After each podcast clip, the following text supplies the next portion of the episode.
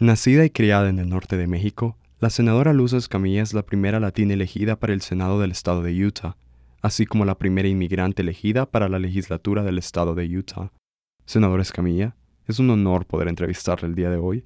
Muchas gracias por permitirnos realizar esta entrevista. Gracias por la oportunidad de, platicar con, con, tu audiencia y la oportunidad de compartir un poquito mi historia, que he aprendido con los años que las historias y el poder contar nuestras experiencias hacen que la gente te conozca mejor y puedas conectar mejor con la gente. Entonces te agradezco esta oportunidad.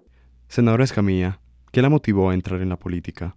Ya la política eh, para mí se convierte en la avenida más cercana para hacer un cambio. O sea, yo ya me, me daba cuenta de las disparidades y las, eh, las injusticias de alguna manera sociales que existían en este país, sobre, sobre todo para la gente de diferentes grupos étnicos o raciales, las minorías, las mujeres, y me nace un, como que una, una urgencia de, de, traer un cambio.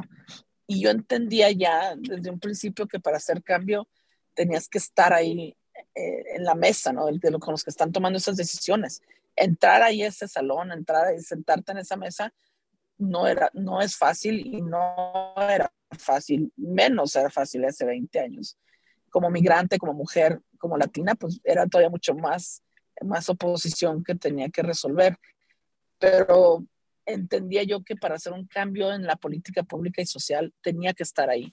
Senadora Escamilla, usted es la primera latina elegida para el Senado del Estado de Utah, al igual que la primera inmigrante elegida para la legislatura del Estado. Como una mujer latina que emigró a este país, ¿Qué se siente ser la primera persona en romper este techo de cristal? Es, una responsabilidad muy grande y, un, honor porque la gente me ha apoyado. O sea, tú no, uno no gana una elección sin el apoyo de la gente. Mucha gente que creyó en mí cuando a los 28 años decido lanzarme, sacar a una persona de o sea, en ese momento y después tener un contrincante republicano muy fuerte.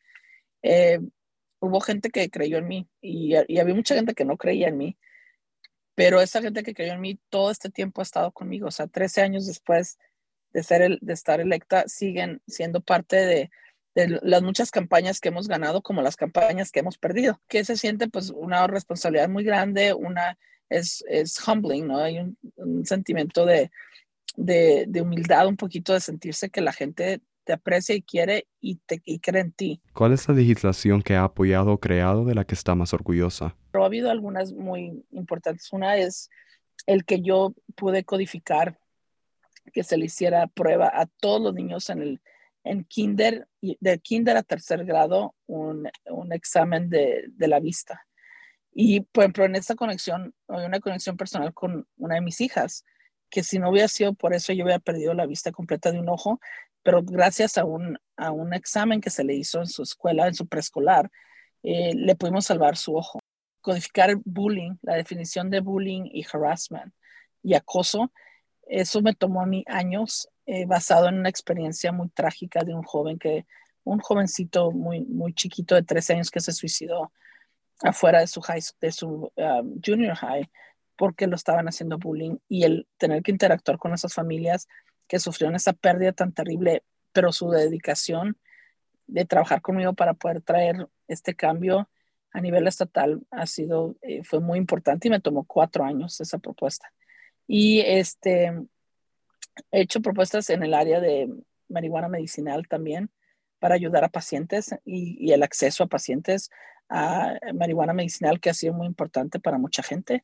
Senador Escamilla, Mensaje final para la comunidad latina. Mi llamado primero es a las vacunas, a que sigamos siendo conscientes que la pandemia no se ha ido, que el COVID no se va a ir, va a ser ahora parte de nuestra vida. Dos, que en todos estos cambios económicos eh, hay muchísimo, ahorita mucho, eh, muy bajo el desempleo, que es muy bueno. Quiere decir que hay muchas opciones para la gente que, que trabaje, este, pero vamos a ver un ciclo y posiblemente en un par de años vamos a tener una recesión y esa recesión pues va a afectar un poco.